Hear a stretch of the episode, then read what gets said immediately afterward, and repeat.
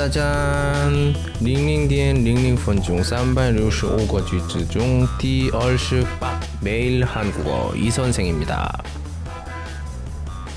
今天的句子是，嗯，韩国文化有关联的。생일축하합니 다。 생일축하합니 다， 是生日快乐的意思。这个我们今天呢，我叫什么？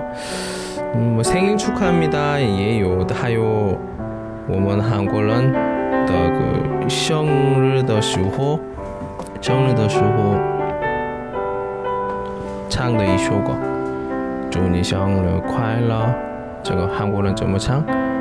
생일축하합니 다， 생일축하합니 다， 사랑하는이선생 님， 생일축하합니 다。